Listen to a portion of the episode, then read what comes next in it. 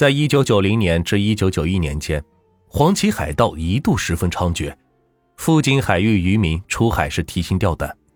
案发后，身负二十六条人命的林本友，先是在江西省吉安市重新申报了户籍登记，化名林文强，漂白了逃逸身份，而后在广西梧州市落地生根。他去的都是一些偏僻山区。林本友的发小林伟杰说。二零一一年九月，五州警方在接到宁德警方的通报后，暗中核查得知，林文强的妻子很可能在五州某路经营着一间金银首饰加工铺，并在周边某小区买有住房。面对突如其来的民警，林文强并没有慌张，一再坚称自己就是林文强，还拿出了自己的身份证以其蒙混过关。最终，在办案人员强有力的证据面前。林文强不得不承认自己的真实身份。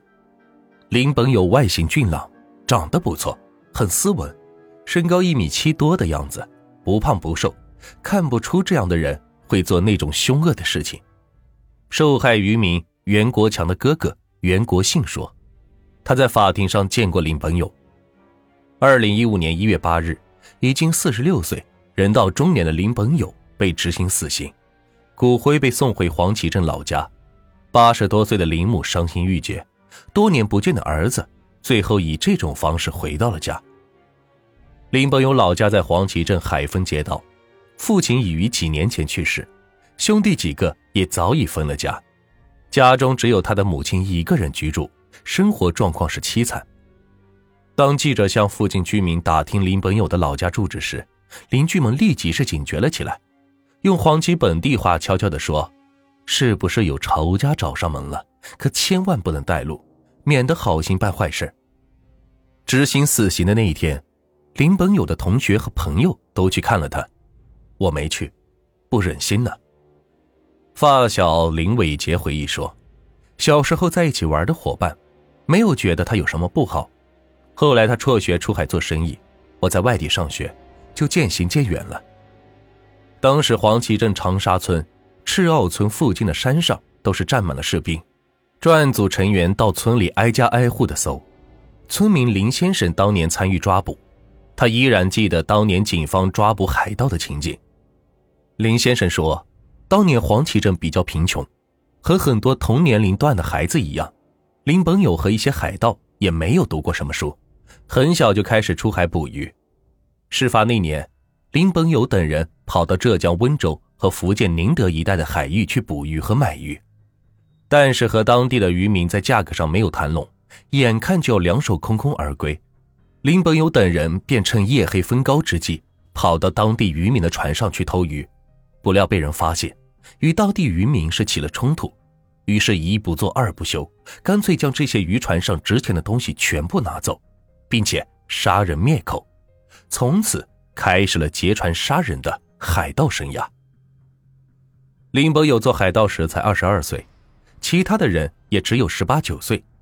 他们把抢来的鱼虾卖掉，家里人根本都不知道他们在外面当海盗。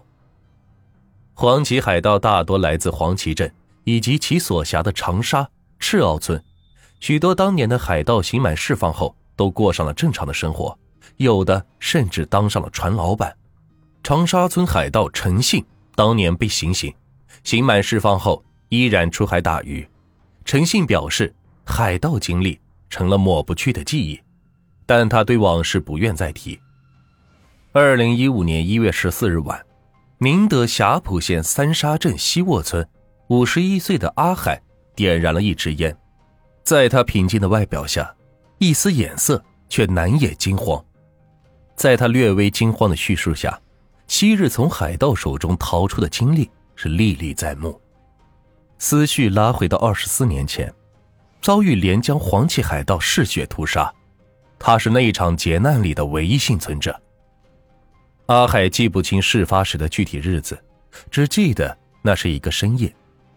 当时他和二哥等人将船锚抛在福建台山海域，船上八个人都是亲戚，一边是阿海、阿海的表弟、二哥及其小舅子，另一边。则是两个同姓的兄弟以及他们的亲戚。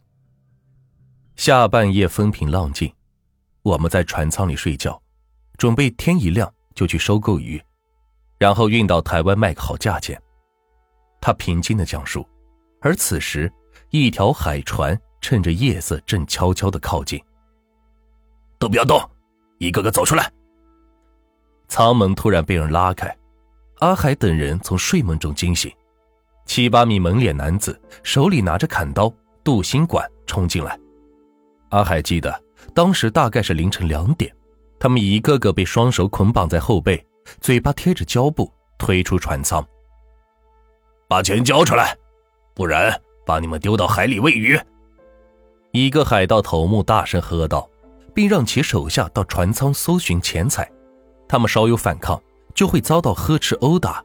之后，阿海和同伴被关进两个船舱。阿海和同船的同伴认为，海盗得到了钱就会放他们走，在关押过程中并没有反抗。阿海的二哥等几人被关在冰舱里面。他自己与另外三人则被关在靠近机房的空舱里。危难中，阿海想到了妻儿，他那一岁的儿子才学会叫着爸爸。我个头小，溜进了活动舱里。当时他想尽量逃出去，同伴被一个个叫上去。最后，海盗们发现只有七个人，少了一个人，立即派人下舱搜查。